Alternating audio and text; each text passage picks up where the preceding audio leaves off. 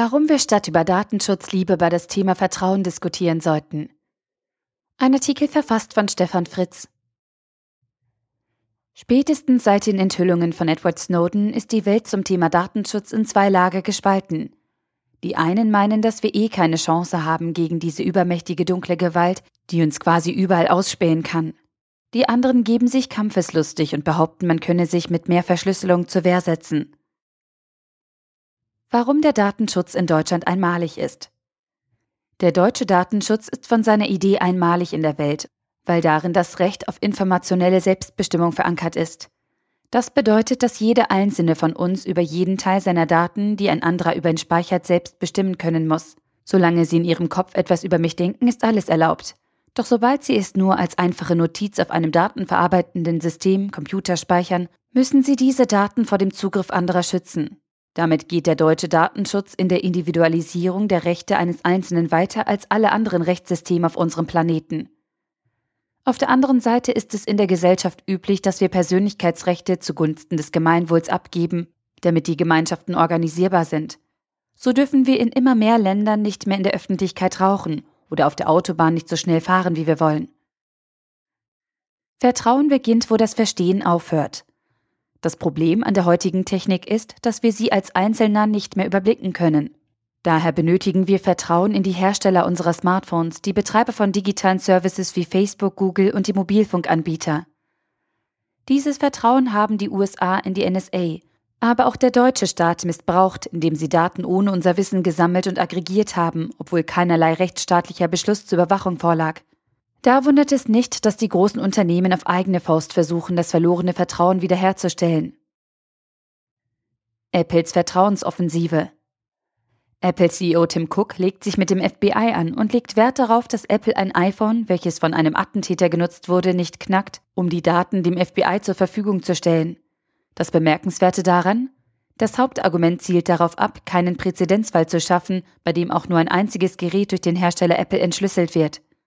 Dabei hat Apple über Jahre hinweg Daten eines jeden Bürgers ohne richterlichen Beschluss an die NSA übertragen. Und jetzt wird über einen Fall diskutiert, bei dem es in jedem Rechtssystem, auch dem deutschen, klar ist, dass den Gemeinschaftsinteressen aufgrund eines richterlichen Beschlusses Vorrang zu geben ist gegenüber dem Interesse des Einzelnen auf Schutz seiner Daten.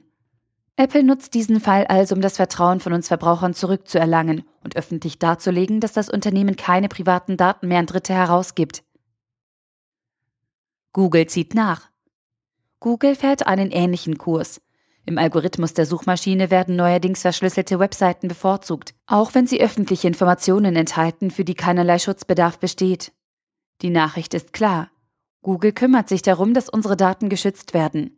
Da wir als Verbraucher Google eh nicht abnehmen, dass das Unternehmen unsere Daten nicht zum eigenen Vorteil verwendet, ist hier die Botschaft etwas anders als bei Apple. Aber im Kern geht es in die gleiche Richtung. Wir als Google sorgen ab jetzt dafür, dass unsere Regierung nicht mehr mitlesen kann. Beide Unternehmen machen damit klar, dass die Nutzer ihnen jetzt wieder vertrauen können, unseren Staaten aber weiterhin nicht. Warum der Staat sich nicht mehr um den Schutz unserer Daten kümmern wird. Und genau daran werden wir uns gewöhnen müssen. Der Staat wird sich in Zukunft nicht mehr um den Schutz unserer Daten kümmern können und wollen. Das Vertrauen in unsere Staaten in puncto Datenschutz wird in absehbarer Zeit auch nicht wiederhergestellt werden können. Bei der NSA sowieso nicht. Und in Deutschland regt Peter Altmaier an, das Recht auf informationelle Selbstbestimmung zu überdenken.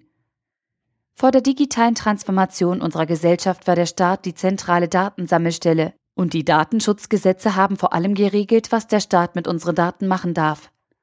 Heute verfügen Unternehmen über die wertvollen Daten und der Staat kann seine Macht nur erhalten, wenn er Zugriff auf diese Daten hat.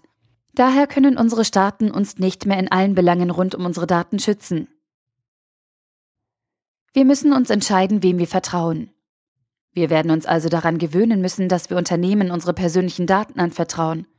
Es ist absolut falsch, die Haltung einzunehmen, dass wir sowieso keine Chance haben, weil wir all dies nicht mehr überblicken können.